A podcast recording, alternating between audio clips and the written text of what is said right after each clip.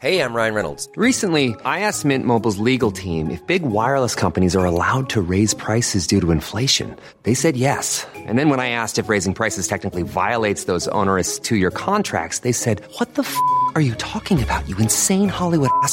So to recap, we're cutting the price of Mint Unlimited from $30 a month to just $15 a month. Give it a try at mintmobile.com slash switch. $45 upfront for three months plus taxes and fees. Promo rate for new customers for limited time. Unlimited more than 40 gigabytes per month. Slows. Full terms at mintmobile.com.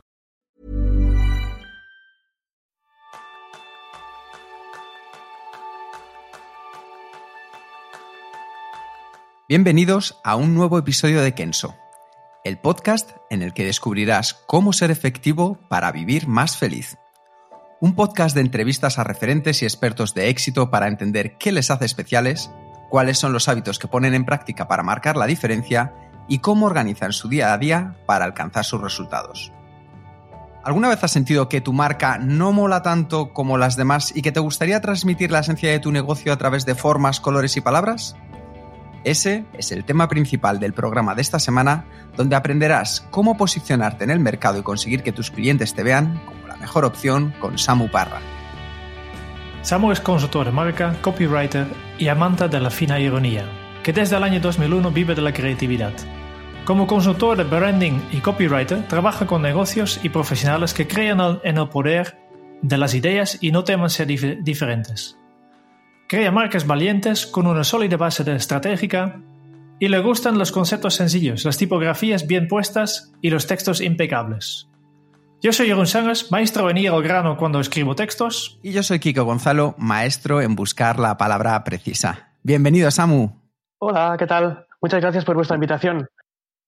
Al contrario, muchísimas gracias a ti por estar aquí. Como decía justo antes de comenzar, tengo muchísimas ganas, en especial de este podcast, porque me gustaría aprender mucho de ti. Así que, si te parece, vamos a por ello.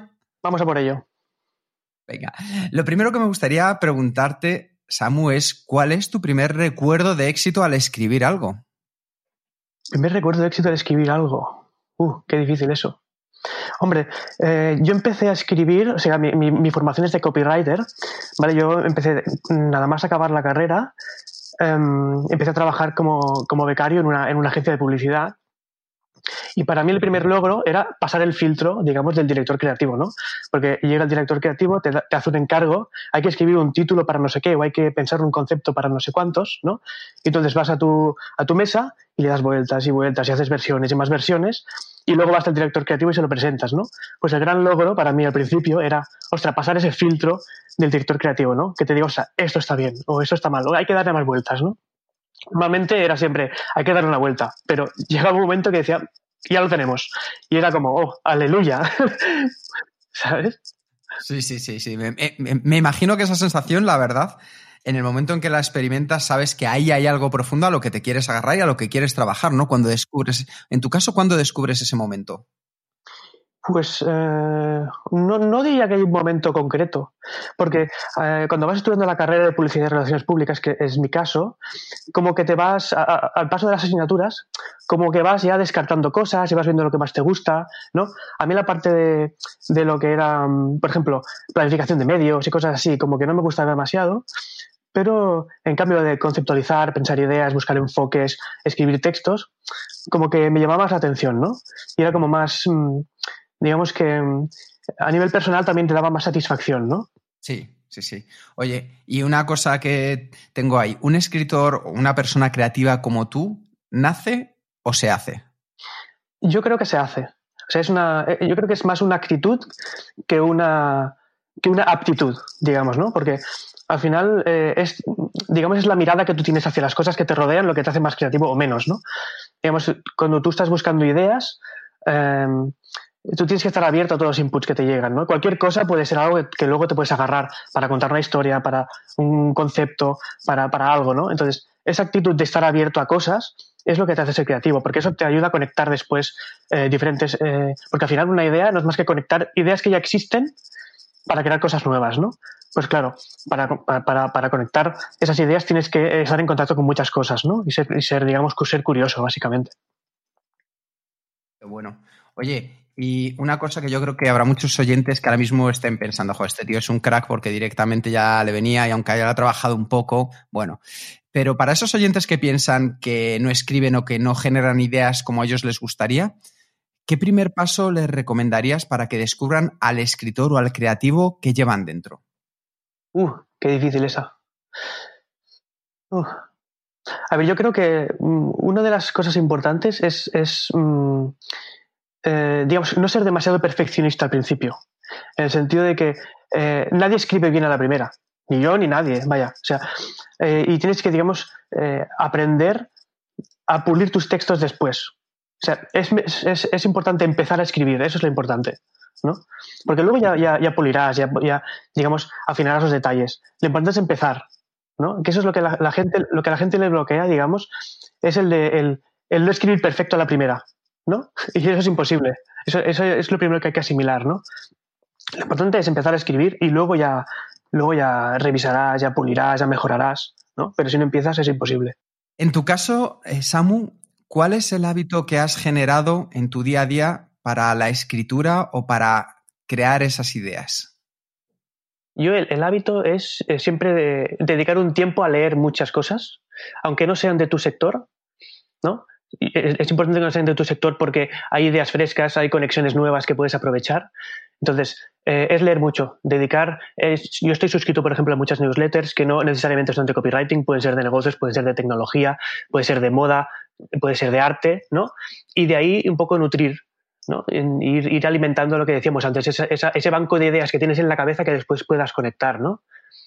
Pues es el hábito de leer muchas cosas leer y ver, porque también hay una parte de, visual, claro, en mi trabajo. ¿Y escribir también haces cada día o...? Bueno, no, digamos como un hábito, sino como al final es como forma parte de mi profesión, ¿no? No solamente en el trabajo de clientes, sino también en la creación de mis propios contenidos, de mis propios cursos, etcétera. O sea, inevitablemente, aunque yo no tuviese un hábito de escribir, escribiría igualmente, ¿no? Digamos, porque forma parte de mi día a día. Me da que en esta entrevista has hablado varias veces dos conceptos clave, que son branding y copywriting.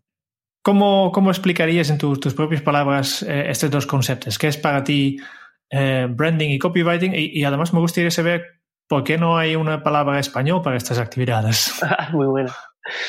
A ver, para mí el branding es, eh, es el enfoque que tiene una empresa con respecto al mundo, con respecto al mercado. ¿no? Es una opinión. Tu marca debe, debe, expresar una opinión con respecto al mercado. ¿no? Porque si te fijas, eh, normalmente tú cuando haces una, investigación o observas un mercado o un sector determinado, hay muchas, muchos eh, mensajes que se repiten, ¿no? Hay como unos grandes mantras, ¿no? Eh, una marca rompe con esos grandes mantras, tiene una opinión, digamos que quizás no contracorriente, pero da otro enfoque diferente, ¿no? Eso es lo que, eso es lo que construye una marca. ¿no? Que tú tengas una perspectiva diferente de lo, de lo, que es el mundo, de lo que es tu sector, de lo que es tu trabajo, si eres un profesional, ¿no? Eso para mí es el branding. ¿Por qué no hay una palabra? Eh, bueno, difícil de responder. Yo creo que al final, como eh, tradicionalmente, digamos que este tipo de, de, cosas relacionadas con el business es como muy anglosajón, ¿no? Todo lo, todo lo, heredamos de allí, ¿no?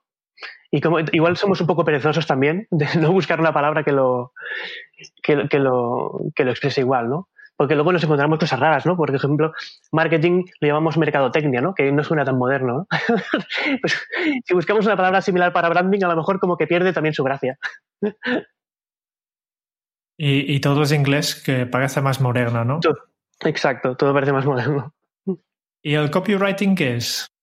Pues es el uso de las palabras para promover una idea, un producto, eh, un proyecto, digo promover, o sea, uso la palabra promover con intención, en el sentido de que eh, muchas veces se habla de copywriting como sinónimo de venta, cuando en realidad que yo creo que es un poco más amplio, ¿no?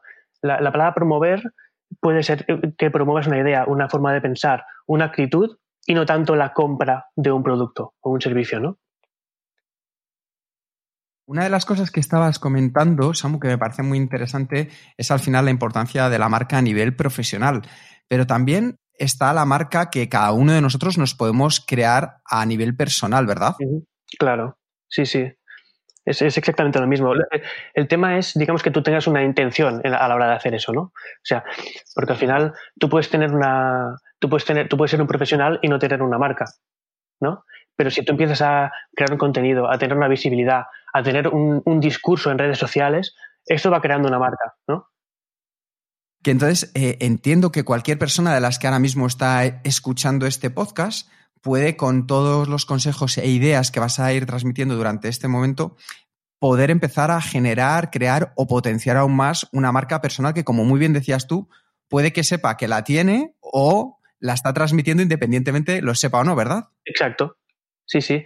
Al final hay mucha gente que está, pues eso, compartiendo cosas, explicando cosas en redes sociales y, y no, no, es consciente quizás de que tiene una audiencia, aunque sea una microaudiencia, pero por ahí se empieza, ¿no? ¿Y cómo podemos utilizar el copywriting eh, una persona o una empresa para un objetivo que tengamos, Samu? ¿Cómo podemos utilizar el copywriting?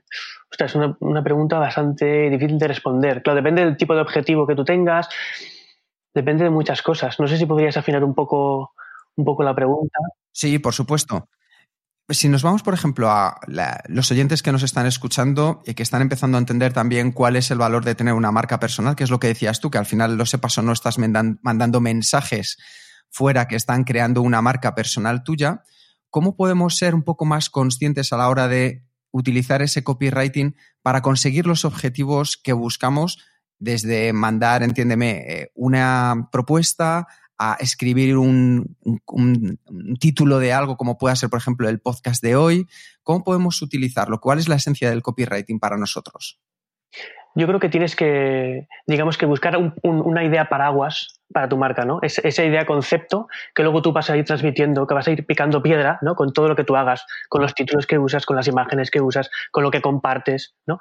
Esa idea de marca que esté relacionado, que esté, digamos que una idea de marca tiene que tiene diferentes patas, ¿no? Por un lado tiene que ser consistente con lo que tú crees como profesional, ¿vale? Tiene que ser algo que sea relevante para, para aquel público al que tú te estás dirigiendo, ¿vale? Y digamos, eso es lo que te da una idea de marca, un enfoque, una, una, forma de ver tu profesión, que es lo que tú debes transmitir a través de tus textos, a través de lo que compartes, a través de, de los artículos que escribes, etcétera, ¿no? La verdad es que me parece que es un tema muy potente que a ver si podemos hoy dar unos pequeños pasos adelante sobre, sobre el mismo. ¿Qué errores habituales encuentras tú en, en los copy, tanto de las empresas como de las personas que analizas en el día a día? El error más, importante es, que son muy, egocéntricos ¿no? en sus textos. Habla mucho de ellos, de la empresa, de su historia, de su trayectoria, de su experiencia, pero no, no, no proyectan el copy hacia el, posible consumidor, el posible cliente. ¿no? Es, es un poco ese, falta hacer ese cambio de chip, ¿no? porque tradicionalmente nos han dicho que tenemos que hablar de nosotros para vendernos, cuando en realidad tienes que hablar del cliente para venderle, ¿no? ¿Qué es lo que va a hacer tu marca por ellos, ¿no? Ese es el cambio de chip, yo creo. ¿Cómo podemos llevar a cambio, a cambio perdón, perdón, cómo podemos llevar a cabo ese cambio de chip, Samu? Pues es conocer mucho, mucho al cliente. Es decir, eh, investigar, casi un poco, eh, hacer un poco de boyer, ¿no? Para ver dónde se mueve, qué hace, cuáles son sus inquietudes, ¿no? ¿Cuáles son sus referentes incluso? ¿Qué otras marcas tiene como referente? ¿Por qué? Pensar un poco de dónde viene esa conexión que tienen con aquellas marcas y cómo podemos nosotros incorporar esas cosas a nuestra marca, a nuestro discurso, para ser también más apetecibles, ¿no? Nunca traicionando lo que nosotros somos, ¿no? Es lo que decía antes, ¿no? Una marca que tiene esas dos patas. No, no, no, tienes que, digamos, desvirtuar lo que tú eres para llegar a alguien, sino que tienes que encontrar ese punto de unión entre lo que tú eres, lo que tú crees, eh, esa opinión que tienes tú sobre el mercado, junto con eso que espera el mercado de ti, eso que valora el mercado, ¿no? Buscar esa, esa unión que no siempre es fácil eh, para, para, crear ese discurso de marca, ¿no? Hay una cosa muy interesante que estabas comentando ahora mismo, Samu, y es eh, la idea de ser un poco boyer y ver qué están haciendo y decías tú la mezcla entre, por así decirlo, copiar y sumar también nuestra parte genuina. ¿Eso cómo lo podemos hacer? Porque muchas veces la gente piensa que, bueno, esto de copiar es malo. Pero hay alguien que ha llegado ya hasta ahí, entonces también es un trabajo que, del que te puedes aprovechar, ¿verdad? Bueno, no, es tanto copiar como observar cuáles son los, patrones que hay, ¿no? Es decir, cuál, si tú estás, entrando en un mercado nuevo, por ejemplo, tú lo primero que haces es eh, analizar los competidores, ¿no? Cuáles son los mensajes que están lanzando, eh, qué conexión tienen los clientes con esos, con esos competidores, ¿no? Y buscar esos patrones que tú luego también puedas romper, ¿no? Porque no es, no, es tanto una cuestión de encajar en el mercado, sino de, de, buscar esa manera de sorprender a ese mercado, ¿no? O sea, manteniendo los códigos del mercado, pero con un discurso un poco distinto que rompa patrones, ¿no? Hay, por ejemplo, si te fijas en marcas como, como MailChimp, por ejemplo, que es una empresa tecnológica de, email marketing, tú lo comparas con los patrones del mercado, que son eh, como mensajes muy marketingianos, muy de conversiones, muy, y además son todos de color azul, ¿no? En cambio, vas a MailChimp y dices, ostras, este está rompiendo todos los patrones del, sector de email marketing, ¿no? Sus códigos visuales son muy distintos, su código de copywriting es muy distinto, pero no deja de ser una herramienta de email marketing que usa em, un discurso de email marketing. También te habla de ventas, de, conectar con clientes, etcétera, pero lo hace de una manera totalmente distinta, ¿no? Eso es lo que digo que, por ejemplo, eh, MailChimp es un, es un claro ejemplo de cómo tú encajas en el mercado, pero sorprendiendo a la vez, ¿no? No dejas de ser una herramienta eh, que es competidor de, de, de ConvertKit, de ActiveCampaign, etcétera, pero a la vez lo ves como una cosa totalmente distinta. Eso es eso es tener una marca. Esto es fácil, yo creo que para, para MailChimp, porque de, de, servicios de email marketing hay pocos, pero ¿qué hacer si eres un, un fontanero en Barcelona? Claro, es que no, no, siempre el branding es la respuesta, ¿no? Por ejemplo, en, el caso del fontanero, como es un, es un servicio como muy de urgencia, así si te sale agua por el, por el baño, eh, tú seguramente entras a Google, buscas Fontanero Barcelona y el primero o segundo lo llamas y tal. Y el branding ahí no tiene una gran, no una gran importancia, ¿no? En otros sectores donde hay más competencia, donde el proceso es más, es más reflexivo, donde el desembolso del cliente es mucho mayor, donde hay más riesgo, ahí el branding es donde tiene realmente una gran, una gran potencia. Samu, me gustaría preguntarte, porque creo que el ejemplo de MailChimp está muy bien traído, para aquellas personas que a lo mejor todavía les cuesta un poco entender la importancia del copy, ¿puedes ponernos un par de ejemplos de copies que pueda conocer casi todo el mundo y que hayan sido claves y para que entiendan el poder que ha tenido ese copy al final en nuestro día a día? Ostras, qué difícil esto. No sé si te lo puedes responder, ¿eh? Tendría que, tendría que mirar. Tengo, tengo un archivo de, ejemplos de copy y tal, pero así a bote pronto no, no sabría decirte. O, em, empresas a las que a lo mejor podemos acceder a su web y, que veamos y digamos, joder, pues a lo mejor termino comprando esto porque muchas veces el mensaje que me mandan eh, cala, mucho en cómo soy. Mira. por ejemplo, bueno, aparte de MailChimp que hemos comentado, hay una empresa de e-commerce de tema de cosmética y tal que se llama Laconium, que las descripciones de producto que hace están muy, muy bien. ¿Vale? Recomiendo que le, echen un vistazo, si, sobre todo si, si, el que nos está escuchando tiene un e-commerce. Ahí las fichas de productos son espectaculares. Luego también Yoigo, la marca de telefonía, tiene muy buenos copies. ¿Vale? Si vas a, la descripción también de los, de los móviles, cada descripción te explica una historieta, ¿no? Y está súper, súper bien. Mm, bueno, si se me ocurre algo así durante la conversación, te digo. Perfecto, sí, sí. Esto es, esto es asaltarte, o sea, que veas que aquí directamente. Eso es para nota ya, ¿eh? Hombre, por supuesto, no esperáis menos de aquí.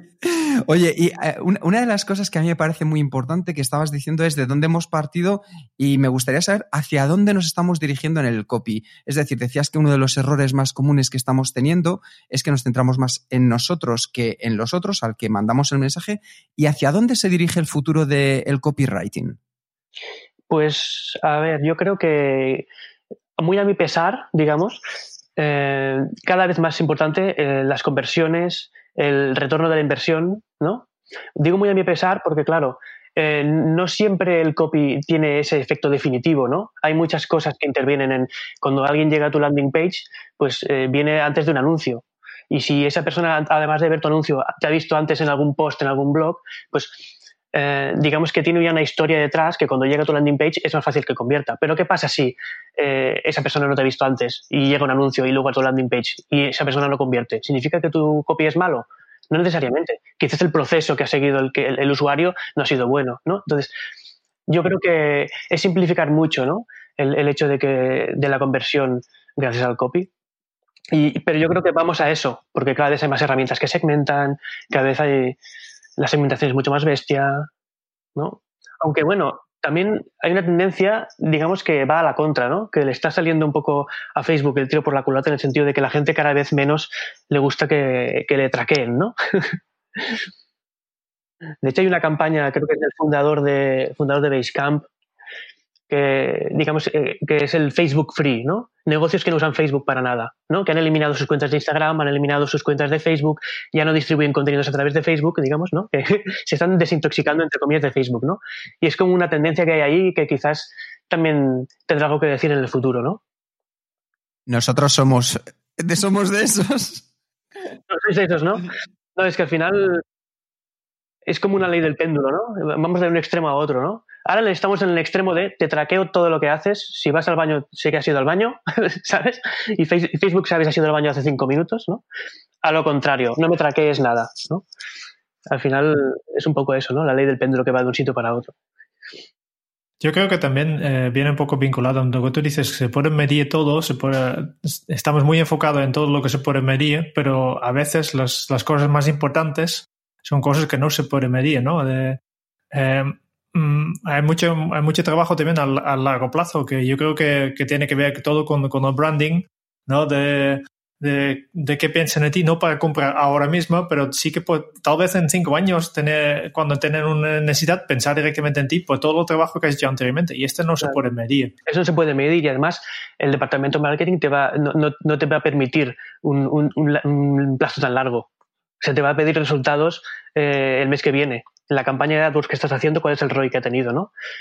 si le hablas de cinco años vista, uff, madre mía, ¿sabes? Pero en realidad es, el largo plazo lo que cuenta, porque dentro de cinco años también estarás haciendo AdWords o qué estarás haciendo, ¿sabes? O sea, eh, eso es, importante también hacer esa reflexión, ¿no? Si estamos demasiado centrados en ese corto plazo y estamos dejando de construir nuestra marca a largo plazo, ¿no? Es el gran, es el gran duda, porque claro, eh, AdWords te ha ido a construir marca y yo lo dudo bastante. AdWords o un Facebook Ads te ayuda a construir marca. Te ayuda a convertir, te ayuda a que eh, se bajen, que se metan en tu newsletter, pero esa persona dentro de tres años estará en tu newsletter todavía o simplemente se bajó ese ebook que le has regalado y mañana se ha desapuntado ya, ¿no? Hay que ver, hay que ver todo, ¿no? Si las conversiones a corto plazo son a largo plazo tan rentables, ¿no? O son tan, tan valiosas. Muy bien. Em, Dices que desarrollas estrategias, diseñas identidades visuales y, escribes textos para que nuestra marca sea más recordada y más deseado.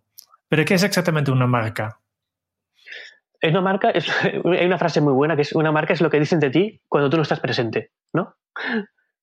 Es la imagen que tú proyectas, ¿no? ¿Qué, dicen de ti cuando tú no estás en la, en la habitación, ¿no? Eso es tu marca, eso es tu imagen. Me parece una, frase genial que no, recuerdo ahora quién la dijo, pero me parece espectacular. ¿Y, para qué nos sirve tener una marca personal? Pues una marca personal, claro, depende de tu objetivo, ¿no?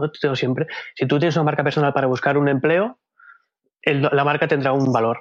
Si es una marca personal para tú conseguir clientes a nivel personal, la marca tiene otro valor. ¿no? Si en el caso, en el caso de, de, por ejemplo, si tú tienes una marca personal que tu objetivo es conseguir clientes, una marca te puede dar el valor de poder tener unas tarifas más altas, de poder eh, tener mejores colaboradores, que cuando tú picas la puerta de un negocio para hacer un acuerdo eh, están más receptivos, ¿no? Digamos, a nivel práctico la marca no deja de ser eso, ¿no? Visto tu, tu definición anterior que has dicho de marca, pues si quieres o no, una marca personal siempre tienes, ¿no? Siempre tienes.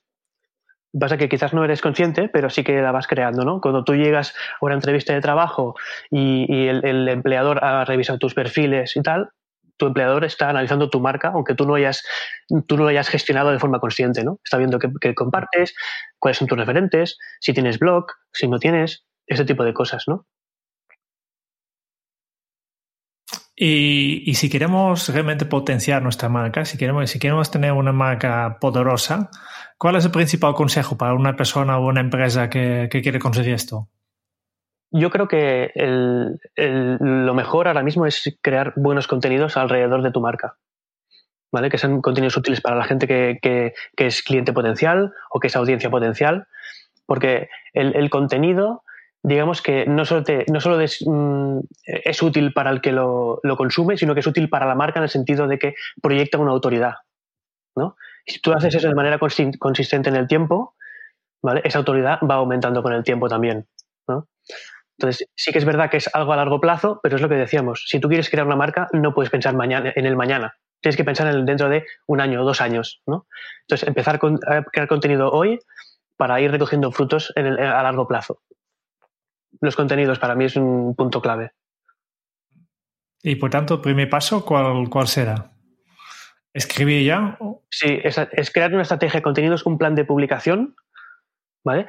Recordemos que tú como marca debes tener un enfoque, una visión sobre tu mercado, sobre tu profesión, sobre tu, sobre tu sector, y eso debe estar siempre presente en tus contenidos. ¿no? Cuando tú explicas algo útil, siempre tiene que estar ese ingrediente tuyo en esos contenidos, ¿no? Porque al final no vale, no vale el replicar un contenido que ha hecho otros, ¿no? Porque al final eh, llenamos internet de ruido y de contenido replicado, ¿no? Que son como gente que lee muchos artículos y regurgita lo mismo, digamos, en un artículo nuevo. Eso no es aportar, eso no es ser valioso con contenidos, ¿no? Tienes que darle un perfil propio a ese, a ese contenido. Eso es lo que hace realmente que una persona que ya ha leído otros contenidos similares diga, ostras, esta persona me está explicando una cosa distinta me está aportando un enfoque distinto. Voy a seguir a este tío o esta tía porque, ojo, me está haciendo cosas que no me dicen los demás. Ese es, digamos, el efecto que hay que buscar en tus contenidos. Samu, y una cosa, para una persona que hoy está escuchando y descubriendo la importancia que tiene la marca personal, ¿cuál sería el primer paso que puede comenzar a hacer hoy mismo para llevarla de manera consciente, en lugar de como estaba siendo ahora, que a lo mejor no era tan consciente que la tenía? ¿Cuál puede ser ese primer paso para tomar las riendas de su marca personal? Yo creo que es encontrar ese enfoque del que hemos estado hablando en, diferentes momentos de la conversación, ese enfoque que tú tienes como, profesional. Si yo, si soy un profesional, yo qué sé, de que sé, me dedico al catering, a los caterings, por ejemplo, ¿no? A, hacer caterings. Digo, ¿cuál es el enfoque que yo tengo? Yo no solo vendo comida para celebraciones, y a lo mejor tengo un enfoque distinto. Para mí, a lo mejor, qué, qué sé yo, eh, tengo, o sea, tengo la opinión de que siempre hay algo que celebrar, siempre hay algo que celebrar en nuestra vida, ¿no?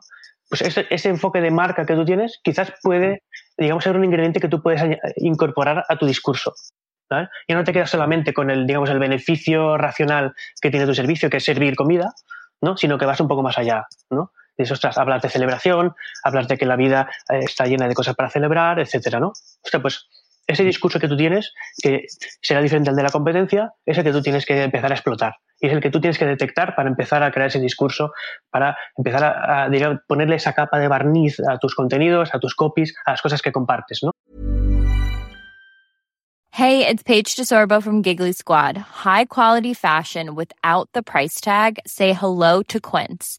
I'm snagging high-end essentials like cozy cashmere sweaters, sleek leather jackets, fine jewelry, and so much more. With Quince being 50 to 80% less than similar brands. And they partner with factories that prioritize safe, ethical, and responsible manufacturing. I love that. Luxury quality within reach. Go to quince.com slash style to get free shipping and 365-day returns on your next order. quince.com slash style. I'm Sandra, and I'm just the professional your small business was looking for. But you didn't hire me because you didn't use LinkedIn jobs. LinkedIn has professionals you can't find anywhere else, including those who aren't actively looking for a new job but might be open to the perfect role, like me. In a given month, over 70% of LinkedIn users don't visit other leading job sites. So if you're not looking on LinkedIn, you'll miss out on great candidates like Sandra. Start hiring professionals like a professional. Post your free job on linkedin.com/people today.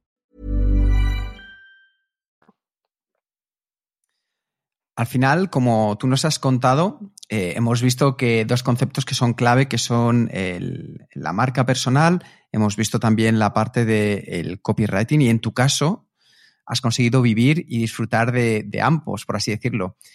¿Siempre has sido una persona creativa o de dónde ha surgido esa necesidad tuya de aportar ese enfoque único?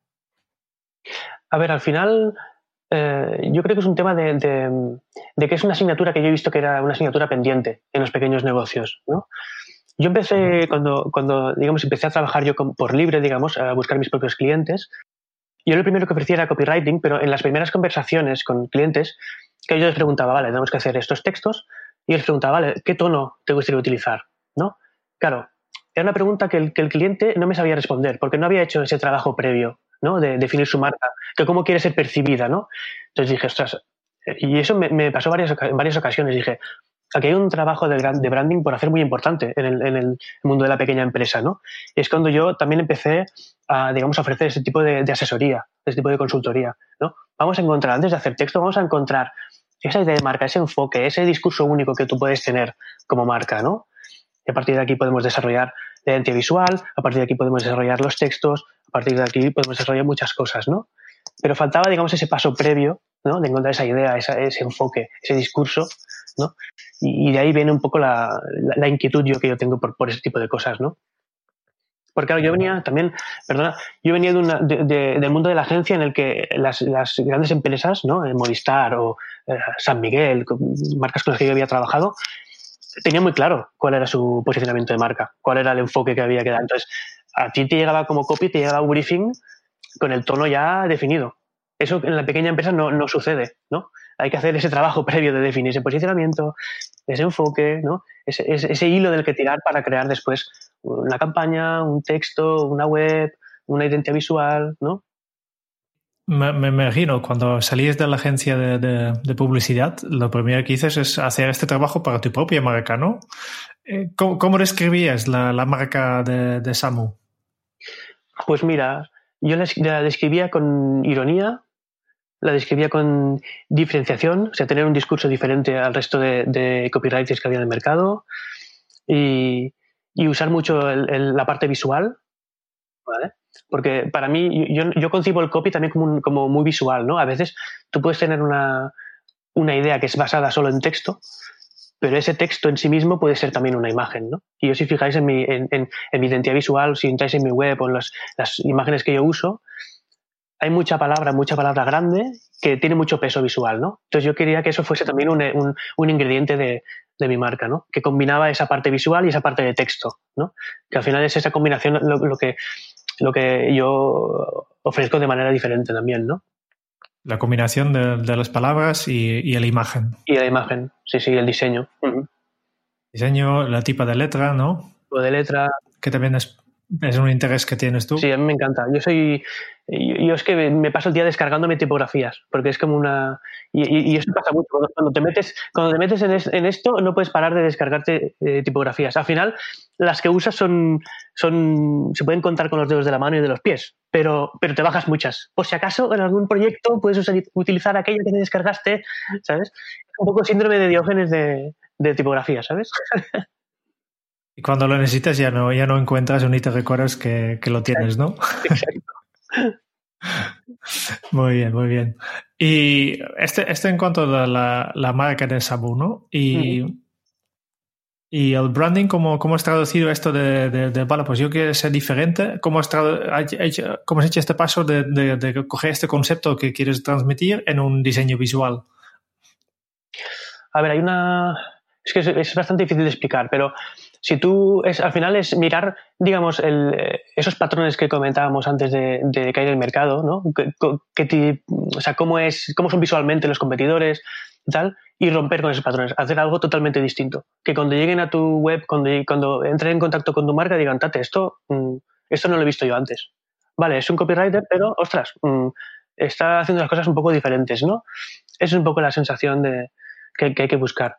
Y a nivel visual, eh, yo por eso, eh, eh, digamos que he intentado ser muy valiente siempre con la propuesta, ¿no? Usar mm, tipografía gorda, usar tamaños grandes, o sea, no tener miedo de mm, incluso de pasarme de la raya, ¿no? Con, el, con los tamaños. Entonces, eso es lo que hace al final que, que visualmente seas muy identificable, ¿no? Y que si si hoy ven una imagen mía y mañana ven otra, saben que son de Samuparra, ¿no? Porque tienen algo que las conecta, ¿no? Ya puede ser el, la ironía en la imagen, porque uso, por ejemplo, muchas imágenes retro que, son, que no son excesivamente descriptivas, ¿no? Sino que explican un concepto como, de forma más irónica. También la tonalidad de los colores, el, el, cómo uso, cómo pongo las palabras sobre, el, sobre la imagen, ese tipo de cosas que van creando unos códigos visuales, ¿no? que, que te hacen reconocible. Si me ven hoy, saben que es Amuparra y si ven mañana una imagen, aunque no pongas Amuparra en ningún sitio, dicen, oye, esto me suena, ¿sabes? Ese es, ese, es buscar esa consistencia es también importante, ¿no? Para que vayas sumando, que cada contacto que haya, que haya contigo vaya sumando, ¿no? En esas, en esas percepciones. Y supongo que una marca ni, ni el para siempre. ¿Cómo ha ido cambiando esto en tu caso? Pues no ha ido cambiando mucho. Ha ido cambiando con, con sutileza, en, quizás en, el, en, la tipografía que uso, pero al final eh, la tipografía era muy parecida, había matices, ¿no? Pero en mi caso ha sido, no, ha habido unos, unos, grandes rebrandings. Yo he tenido, creo que desde que empecé a trabajar por libre he tenido tres, tres webs diferentes, pero si las ves una detrás de otra, el cambio no es radical, ¿no? Porque al final los fundamentos que yo había creado, digamos, ya siguen siendo válidos mm, hoy y hace cuatro años, ¿no? Sí que hay cosas que tú puedes ir puliendo, ves, ves cosas que puedes mejorar y es lo que vas en cada, en cada, en cada restyling, digamos, cosas que vas puliendo pero lo que es la esencia, lo que es el, el, grueso de, de, la marca, eh, es, bastante, es bastante parecido. Este supongo que es el resultado del, del trabajo previo que has hecho de definir realmente eh, tus valores, eh, qué es lo que quieres transmitir. Exacto. Cuál es, la, sí, sí, cuál es la personalidad marca que tú tienes, quieres tener. Por eso al final invertir en una marca, digamos, es invertir en el largo plazo. Porque si lo haces bien ahora, luego en el futuro eh, pocos cambios vas a tener que hacer si lo has hecho bien. ¿no? Si tienes los fundamentos bien hechos, quizás habrá que hacer un restyling, unos pequeños retoques y tal, pero no vas a tener que cambiar la estrategia eh, de cabo a rabo. ¿no? Eso solo pasará si hay un cambio, si pivotas el negocio, si cambias a un tipo de público objetivo muy distinto o si se te cruzan los cables y quieres hacer otra cosa, ¿no? Pero si tú mantienes más o menos tu visión desde el principio y haces un trabajo estratégico eh, sólido al principio, eso te va a servir durante muchos años. Oye, tengo una pregunta aquí, Samu, que yo creo que puede ayudar bastante a las personas a, identificar eh, algo con lo que todos estamos viviendo cada día. ¿Tú qué opinas del cambio de la tipografía que está pasando Zara, que es una empresa que conocemos todos y acaban de lanzar su nuevo, entre comillas, logo, logo perdón, que tiene mucho que ver con la tipografía? Todos que conocemos los logos de, de dónde viene Zara al nuevo, ¿qué opinas? A ver, yo creo a ver, es, fácil opinar desde la distancia, ¿no? Pero, claro, la gente, el, estudio que ha hecho ese rebranding son muy buenos. Entonces, a ver, hay que darles el beneficio y la duda, pero a priori yo creo que no, no es un rebranding, o sea, es un restyling más que un rebranding, ¿no? Porque al final es el cambio de estético, ¿no? Yo creo que no es lo mejor que han hecho ellos, porque eh, tiene, pierde un poco de legibilidad. Si te fijas, si le ves el a pequeño tamaño el logotipo, esa R de Zara parece una B. Eh, hay como los espacios entre letras, em, digamos que a veces no, están muy bien ajustados. Hay cosas que rechinan un poco a nivel visual, ¿no? Sí que está claro cuál es la intención que ha tenido con este rebranding, que es que muchas marcas de moda han hecho eh, rebrandings en, los que han pasado a una fuente, una tipografía sin serif, es de palo seco, sin, terminaciones, digamos, y Zara ha dicho, ¿sabes qué? Yo hago todo lo contrario. Chapó por eso. Pero la ejecución no acaba de estar bien resuelta. Y de hecho, si, te bajas la aplicación de, Zara para móvil, ya no es el mismo logotipo. Han cambiado, aunque, aunque tiene, aunque hay esa, esa superposición, ya la han cambiado para que la legibilidad sea mejor. Si os bajáis el, el, si hacéis la prueba lo veréis. Que ya se identifica perfectamente que es una R y no una B. y, o sea, realmente eso me lleva a pensar que sí que ha sido ahí un, un error, ¿no? Que se han pasado un poco ahí de frenada, porque lo están corrigiendo, de hecho. Es que una de las cosas que a mí me llama la atención cuando la gente eh, empieza a ser consciente de la, importancia que tienen las marcas en nuestra vida es que si miramos ahora mismo probablemente a nuestro alrededor, da igual en el lugar que estemos, habrá muchas marcas, habrá muchos logos, cada uno con una tipografía diferente, con un color diferente, pero ya no solo eso, sino que también podemos pensar en frases como, por ejemplo, Just Do It, que no deja de ser una marca de Nike, o si yo digo pa, pa, pa, pa, pa, al final todo eso es marca, ¿verdad? sí, sí. Digamos que la, marca lo, es todo y luego la marca tiene diferentes ejecuciones según el punto de contacto, según eh, dónde está, dónde el contexto en el que está, ¿no? Si tú estás en un contexto de audiovisual, pues si la marca tiene ese jingle o esa melodía, eso también es marca. ¿No? O sea, digamos que la marca es algo poliédrico, que tiene muchísimos, muchísimos, muchísimos lados, ¿no? Es, es, muy simplista pensar en, o sea, equiparar marca y logotipo, ¿no? Porque muchas veces quizás tu logotipo ni siquiera está presente, ¿no? Cuando, y, aún así estás creando una experiencia de marca, por decir algo. Y en un mundo lleno de marcas, Samu, ¿tú cómo haces para, entre comillas, marcar la diferencia cuando trabajas con tus clientes? Mm. Porque siempre hay una, tú cuando analizas un mercado siempre hay unos patrones que se repiten, ¿no? Entonces, eh, es importante detectar esos patrones y romperlos. de alguna manera. Ah, vale, todo esto te hace esto. Mm, ¿Eso es lo que hay que hacer? Mm, quizás no. Entonces, buscar maneras de romper ese patrón, ¿no? De hacer las cosas de manera diferente. Y luego eso, juntarlo con una personalidad de marca concreta, ¿no? Y ser valiente con esa personalidad de marca. Es decir, si tú tienes una marca que dices, no, yo quiero ser una marca fresca, puedo decir algo, ¿no? Esa frescura tienes que llevarla lo más al extremo posible dentro de unos códigos que, eh, que el, cliente final admita, ¿no? Que no pasarte de esa raya en que sea raro, ¿no? Pero, pero sí que tú tienes que llevar muy, muy al límite esa personalidad de marca para que realmente la percepción sea muy distinta, ¿no? Yoigo cuando salió, por ejemplo, por ejemplo, Yoigo tenía una personalidad súper marcada, ¿no? Si tú, si tú mirabas cualquier otra marca de telefonía, no tenía nada que ver con Yoigo, ni en los colores, ni, ni en el tono, ni en la locución de los anuncios, ni, ni nada, ¿no? O sea, ellos encontraron un patrón y lo rompieron totalmente. MailChimp es otro de los que rompe patrones eh, de manera muy evidente, ¿no? Entonces, es eso, o sea, es juntar esa perspectiva de marca, o sea, ese, ese enfoque, esa manera de ver el mercado, el mundo, etcétera, junto con una personalidad, ¿no? Llevada hasta un punto en el que, ostras, sea imposible casi pasar desapercibido, ¿no? Claro, aquí el, encontrar el punto, ahí está la experiencia también, ¿no? De saber hasta dónde hasta dónde apretar el tornillo ¿no? de la personalidad para no, mm, digamos, ser raro o ser eh, poco, poco accesible, ¿no? Ese es el, eso lo hace el oficio al final de, de, la creación de marcas, ¿no? Por eso las consultorías de marca pues, valen tanto dinero, ¿no? En realidad, encontrar ese punto es, es complicado. Nosotros siempre estamos pensando en personas y yo creo que también eh, cuando hablamos de la marca, las personas son muy importantes. Eh, Hemos, hemos, hablado hoy de, de, tu ejemplo favorito, creo que es el de MailChimp, ¿no? Que dice que es un marketing divertido, etcétera. Pero, ¿qué pasaría si yo llamo al, al, departamento de soporte de MailChimp y empiezo con un, un chiste y recibo una respuesta de mmm, no, me, no me hace gracia y una persona muy seria? Eh, ¿Qué hace esto como marca y, y, y, cómo puede una empresa hacer esto que, que, que, lo, que lo que proyectan así afuera en, en su, su, marketing, en su, copy, también lleven interno? Claro, sí, hay, hay, un trabajo, sobre todo cuando, cuando son empresas grandes que tienen, eh, muchos empleados y esos empleados tienen, digamos, eh, contacto con cliente final, como es el caso de soporte, ¿no? Eh, tienen, unas, tienen unas directrices en cómo se comunican con, con, los clientes finales. Es decir, no está dejado al azar, ¿sabes? Nunca, eh, un, digamos que MailChimp nunca hará un chiste cuando alguien le viene con un problema, ¿no? Porque ellos tienen muy estandarizado cuál es el tono, cuál es el, proceso a seguir cuando alguien tiene una queja. De hecho, ellos tienen una guía de estilo para este tipo de cosas, ¿no? No solo para comunicación interna, sino para comunicación externa. Entonces, es, está muy calculado, sobre todo estas empresas que tienen mucha conciencia de marca, que saben muy, o sea, que, son muy conscientes de que ellos están transmitiendo una serie de valores, ¿no? Eh, son muy conscientes de que eso está presente en muchos sitios, no solo de cara afuera, ¿no? No solo en la, en la home de, su web, ¿no? Sino también de cara adentro. Es una consistencia que hay que mantener. Esto las, las empresas que tienen esta conciencia de marca lo tienen muy claro, ¿no? Que la marca está en todas partes. ¿no? Y siempre es una oportunidad, o sea, igual que siempre tienes una oportunidad para sorprender, también tienes una oportunidad para defraudar, ¿no? Entonces, hay que vigilar esta, eh, todos los puntos de contacto.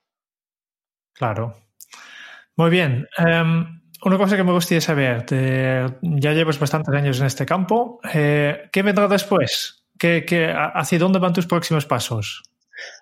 Bueno, ya he empezado ya un poco a, no solo hacer eh, trabajo de consultoría para clientes, sino también eh, formación. ¿no? Yo ahora mismo tengo un, curso de branding estratégico que, que, abro convocatorio un par de veces al año. Y, la verdad es que me gusta mucho la, parte de formación. Sí que cuesta mucho crear el material, crear el contenido de, los cursos, pero una vez creado es como mucha satisfacción, ¿no? De cómo van pasando los alumnos por ahí, te van, van recibiendo feedback. O sea, la verdad es que la formación era una cosa que yo jamás había pensado en hacer, ¿no? Y realmente estoy viendo que se, que se aprende mucho enseñando, ¿no? Porque al final hay unos procesos que tú tienes muy interiorizados, que como profesional vas, vas eh, aplicando con los proyectos, pero cuando llega la hora, digamos, de, de eh, sistematizarlo y explicárselo a alguien, pues es, es, un ejercicio, digamos, de trabajo que es muy, como muy inspirador, ¿no? Porque eso te obliga a decir, vale, esto lo entenderá alguien, ¿Cómo, si lo hago con estos pasos, esto lo entenderán, esto yo lo hago así cuando lo hago con clientes, si luego, si lo explico así, esto lo entenderá el alumno. Entonces, es como casi volver a aprender tu oficio, ¿no? Porque tú vienes de, de, de, conceptos que tienes muy interiorizados que luego tienes que explicar a personas que quizás no han tenido un contacto con ese concepto en su vida, ¿no? Y, y es, es, también muy, bastante motivador en ese sentido. Una curiosidad que, que, no tiene nada que ver con esto, pero he visto que hablas japonés. ¿Cómo sí. es esta historia? Yo estudié, estudié tres años y medio japonés hasta que, sí, y ahora se me ha olvidado un montón. Pero sí, sí, tres años y medio. Lo que pasa es que cuando empecé a trabajar por libre, como ya no iba a Barcelona con tanta seguridad, al centro de Barcelona, me, el tema de traslados y tal, se me hacía muy difícil seguir el, la dinámica del curso y tuve que dejarlo. Pero sí, sí. Yo me apunté a la Escuela Oficial de Idiomas aquí en Barcelona y digamos que eh, yo me matriculé en dos cosas, ¿no? Porque esto va por sorteo. Tú te matriculas y si te toca, te toca según las plazas que haya, etcétera, ¿no? Digo, bueno, voy a, voy a matricular en alemán porque, mira, creo que puede ser interesante y japonés por mmm, también por, mira, por curiosidad, ¿no? Y me tocó japonés y genial, pues venga, para adelante. ¿Y, ¿Y has sacado algo de utilidad de esto? O... Pues no te creas, ¿eh? A nivel de utilidad, es, era una cosa que también, cuando iban pasando los exámenes y, realmente te preguntabas, ¿estabas estudiando para el examen de no sé qué? Y dices, ¿realmente necesito yo estar estudiando para esto? Pero bueno, luego cuando pasa, visto en perspectiva, ¿no? Después decir, ostras, he estado estudiando japonés durante tres años y medio, ostras, pues, pues no está mal, ¿no? Es una, una, una cosa que luego podré explicar a mi hijo, ¿sabes? Muy bien, muy bien. Vale, solo, solo era una curiosidad, no tiene nada que ver con, con este, el tema de esta entrevista, ¿no? Pero bueno, sí que tiene un poco que ver el sentido de que al final es estar en contacto con muchas cosas. A, a lo mejor el japonés en, alguna, en algún momento me sirve para algo en mi trabajo. ¿Sabes? Nunca se sabe. Claro. Muy bien, eh, casi estamos terminando, eh, pero antes de, de hacer, hacer el cierre, pues quiero preguntarte primero, ¿qué, ¿qué copy pondrías a esta entrevista? Otra, qué difícil eso, ¿no? Oye, por cierto, eh, Kenso es eh, el nombre de Kenso de este podcast. ¿De dónde viene? ¿Es, ¿es japonés? Casi. Casi, casi, ¿no? Casi. Eh, hemos cogido, un poco sí, hemos cogido dos, dos, conceptos que nos gusta, que sí que vienen del, del, del japonés. la K viene de Kaizen, el, el proceso mejor continúa, y, el, y después hemos añadido el ENSO, que es este símbolo de círculo que, que para nosotros representa la mente vacía. El inicio y todo esto. Bueno, pues sí que tiene que ver con, con Japón. Esto está, todo está ligado, ¿eh? Al final, mira. Ostras, pues un copy para esta entrevista. Esto es muy difícil esto, ¿eh? es muy difícil esto. A ver, a ver, a ver.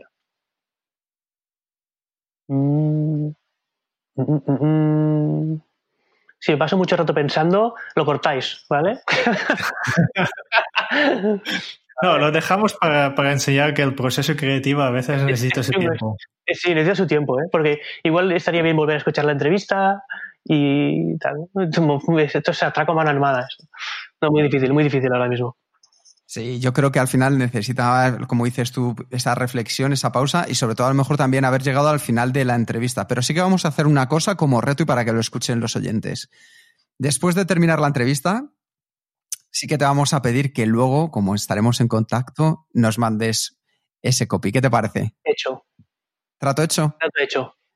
Es que somos un. Hay, hay, que reconocerlo. Nosotros somos Billy el niño y sus reguladores. O sea, somos una panda de atracadores a mano armada. Pero para que la gente entienda también que incluso los mismos expertos, nosotros siempre lo decimos en nuestro caso, en, la productividad, que somos los primeros que muchas veces somos muy poco productivos. Entonces, que la gente entienda que todo esto también lleva un proceso personal profundo. Sí, sí. Hay que, sí, sí, hay que pensarlo, hay que pensarlo, sobre todo si lo quieres hacer bien. Sí, bueno, yo, yo podría lanzarte aquí un título y bueno, pues, pero yo prefiero hacerlo bien y pasar. De hecho, os pasaré dos o tres versiones para que oh, genial. para que hagáis un test AB, un test ABC. Vale. Pues ya, ya, lo encontraréis en, en, las notas de este programa, ¿eh? que en tu eh, aplicación de podcast seguramente puedes consultar las notas del programa y están aquí, y si no, a la, a la web kensu.es barra podcast, y aquí tendréis, eh, si estás escuchando esto, la, el, las notas del programa de esta entrevista con Samu. Muy bien, antes de pasar al cuestionario, eh, solo quería preguntarte si tienes alguna pregunta final, siguiente paso, sugerencia o, mensajes, eh, mensaje para los oyentes de este podcast. Pues eh, Un mensaje sería que si quieren, eh, digamos, usar la escritura, digamos, para potenciar su marca, que empiecen lo antes posible. Que empiecen sin miedo y que empiecen sin tener en cuenta las críticas que pueda haber, si lo van a hacer perfecto o no. Que empiecen y solo empezando se puede mejorar. Nadie escribe bien desde el principio. Entonces, si quieres usar el copywriting para crear marca, para vender, para, para explicar chistes o para lo que sea, lo que sea tu marca, eh, empieza desde ahora. Empieza ya. Ese es, el- es el- lo principal. Muy bien, muy buen consejo. Y con esto ya vamos terminando la entrevista y pasamos al cuestionario. Que son 10 preguntas que hacemos a, a todos los invitados de este, este podcast.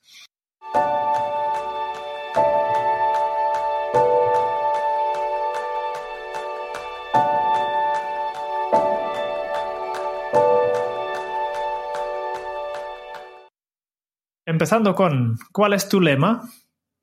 Mi lema, ironía. ¿Cómo se titularía tu biografía? ¿Cómo se titularía mi biografía? Uf,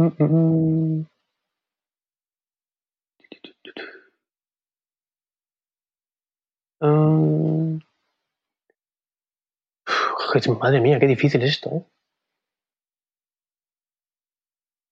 Que venir preparado, ¿eh? Esta entrevista. Madre mía. Madre mía.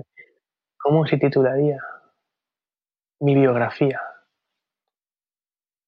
Bueno, a mí hay una frase que me gusta mucho, que la digo mucho, que es que no hay nada fácil. Es decir, que tú cuando empiezas a, a pensar cualquier cosa, sobre el, el papel lo aguanta todo, ¿no? Esto pasa en la vida, pasa en el trabajo y todo, ¿no? Se te ocurre algo y dices, "Ostras, voy a hacerlo. Y luego cuando empiezas a entrar en los detalles, te das cuenta de que no sabes tanto como pensabas y que todo es mucho más difícil, ¿no? Incluso cuando la gente te pide cosas, las, las otras personas lo ven todo muy fácil porque no lo tienen que hacer ellos, ¿no?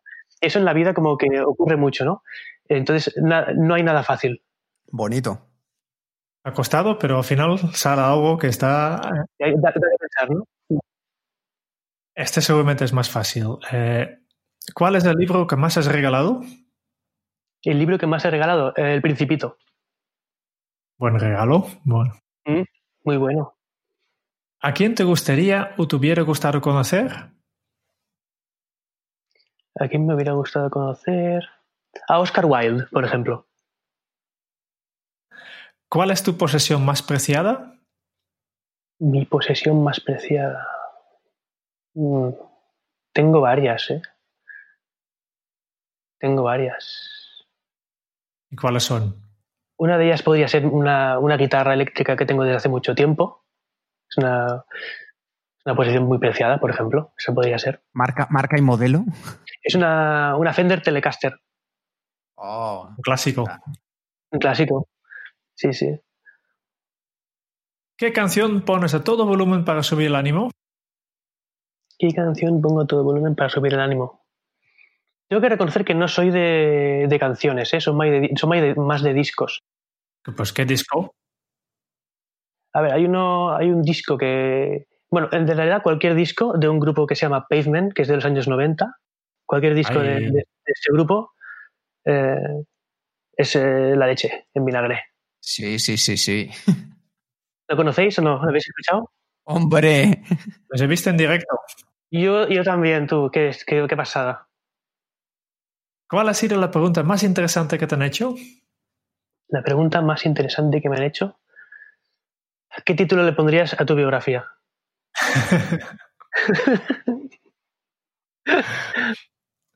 Muy bien. ¿Qué se te viene a la cabeza cuando piensas en la felicidad? Eh, mi hijo. ¿Qué película volverías a ver cada año? ¿Qué película volvería a ver cada año? Pulp Fiction sería una de ellas. Podría ser Pulp Fiction. Bueno, vería varias. A ver qué más. Cualquiera de las primeras de Star Wars. Por ejemplo, la primera, de las primeras de Star Wars también las vería cada año. También la, la trilogía del Señor de los Anillos también es una de aquellas que las pones y, las puedes ver 50 veces y siempre te gustan, ¿no? Y ya para terminar, última pregunta, que tal vez es también la más difícil. Mm, más difícil que las otras. Vamos, ojo, ojo que vamos, vamos anticipándolo. Si tuvieras que dejar un mensaje en una cápsula para tu yo del futuro, ¿qué le dirías? Para mi yo del futuro. Uy, uy, qué difícil. O sea, yo en una cápsula meto un mensaje que yo leeré en el futuro, ¿no? Sí. Hmm. Estoy viendo que tendría que haber escuchado más podcasts de los huetos para, para ir, preparado, ¿eh? A ver, a ver, para mí yo del futuro. Mira, yo creo que al final lo, lo importante es ser buena gente, tú. ser buena persona. Entonces, en todas las decisiones que, que se tome, que tome uno en la vida, que no hagan daño a nadie, ¿no? Y que te, que te, que, que te ayuden a ser buena persona. Ya está. Eso es lo, para mí es lo importante. Me parece un buen mensaje. Muy bien. Eh, ya no ya no hay que pensar más, ya no, ya, ya no, te- no más preguntas. Uf, me va a explotar la cabeza. Eh, eh, pero gracias a, la- a las preguntas sí que nos has aportado un montón de, de información útil y, y tú no, no has visto, pero mientras has estado hablando este, este casi una hora que estamos aquí ya grabando, eh, Kika ha estado tomando notas y tiene una, eh, varias páginas de, de- de apuntes. Y, y con estos apuntes nos hace ahora mismo un, un bre- un breve resumen de todo lo que hemos podido aprender de ti. Fantástico. Con Samu hemos aprendido la importancia de la actitud por encima de la aptitud, porque es la mirada a las cosas que te rodean lo que te hace más creativo. Es el estar abierto a agarrarte a la historia, a conectar ideas para crear cosas nuevas y ser un continuo curioso. Y si eres curioso, comienza. Comienza por no ser demasiado perfeccionista y comienza a hacer lo que de verdad quieres hacer. Samu busca la creatividad continua, porque se la encuentra en todas partes. Dedica su tiempo a leer de diversos temas, temas que le aportan conexiones frescas y le nutren ese banco de ideas que se pueden luego conectar entre ellas. Nos ha explicado dos conceptos clave. El copywriting, que es el uso de las palabras para promover un proyecto o una idea, y el branding, que es un enfoque con respecto al mercado. Para que busquemos una idea de marca, es importante que tengamos en cuenta dos cosas. Por un lado, que seamos consistentes con lo que nosotros creemos y por el otro lado, relevantes para el público y que vean cuál es la forma de ver nuestra profesión. Para crear nuestra marca personal, encuentra el enfoque que tú tienes como profesional y que te hace distinto. Es esencial que detectes patrones y que los rompas. Y júntalos luego con tu personalidad de marca, la que tú hayas decidido para llevarla al límite. Crea buenos contenidos alrededor de ella para aumentar tu autoridad y así verás cómo recoges los frutos a largo plazo. Es importante que todos sepamos que todos tenemos una marca, lo sepamos o no, que es lo que dicen de ti cuando tú no estás presente. La marca de Samu es irónica, diferente, visual, ha roto patrones y se ha convertido en un copywriter valiente y único. ¿Y tú? ¿Cómo quieres ser percibido? Muchísimas gracias por tu tiempo, Samu. A vosotros. ¿Te lo hemos hecho? ¿Has disfrutado? Sí, mucho, mucho. Ostras, me habéis puesto en, en- en bastantes bretes, ¿eh? Pero bueno, bien, bien. Bueno, yo creo que es- esa, esa yo creo que el, ser genuino es lo más importante al final en, en este podcast también. Muchas gracias también a los oyentes de este podcast por escuchar esta entrevista y si te ha gustado, por favor, suscríbete al podcast en tu aplicación de podcast favorita para recibir automáticamente los futuros episodios. Y si quieres conocer más sobre Kenso y cómo podemos ayudarte a mejorar en tu día a día, puedes visitar nuestra web en kenso.es. Te esperamos en el próximo episodio del podcast de Kenso, donde Jerún y yo buscaremos más pistas sobre cómo ser efectivo para vivir más feliz. Y hasta entonces es un buen momento para poner en práctica un hábito Kenso. Solo empezando se puede mejorar. mejorar. Comienza ahora. Hasta dentro de muy pronto. Chao. Hasta luego.